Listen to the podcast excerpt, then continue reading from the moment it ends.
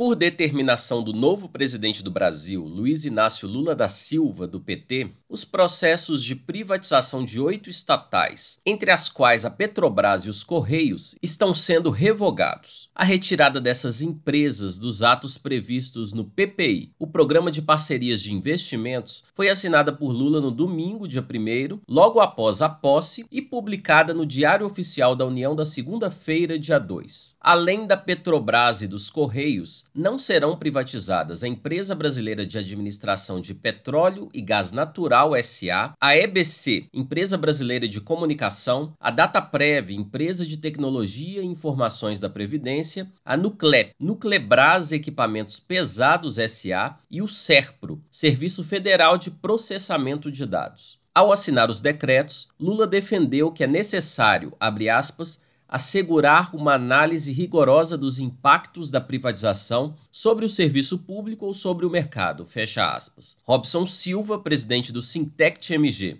o Sindicato dos Trabalhadores dos Correios de Minas Gerais, avalia que essas revogações são resultado da luta dos trabalhadores, travada por meio de greves e outras ações. Com certeza essa medida ela é fruto da luta dos trabalhadores, né? das greves, das mobilizações e também da promessa né, do presidente Lula no início, através dessas mobilizações, e a gente teve a oportunidade de conversar pessoalmente aqui com ele em Minas Gerais, e ele tinha feito a promessa que tiraria o correio do, do da privatização, né?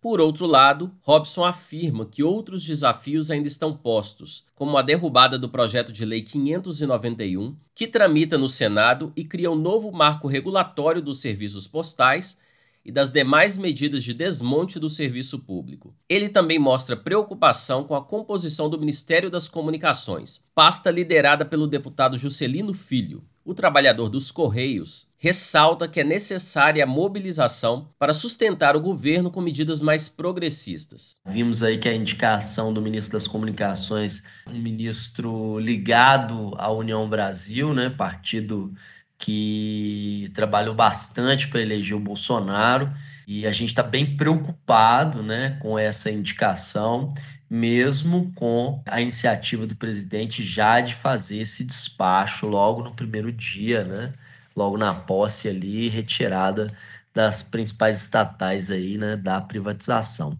Importante a gente também lutar para poder reverter a questão do metrô aqui, né? Então, eu acho que tem muito trabalho para toda todas as categorias, né? A gente vai ter que lutar para retomar os nossos direitos, buscar aí, né? Estar nas ruas para poder também garantir uma governabilidade através das lutas, né? Então isso é muito importante. A interrupção das privatizações havia sido uma promessa de campanha do presidente, crítico da entrega do patrimônio brasileiro para o setor privado, especialmente o estrangeiro. De Belo Horizonte, da Rádio Brasil de Fato, o Wallace Oliveira.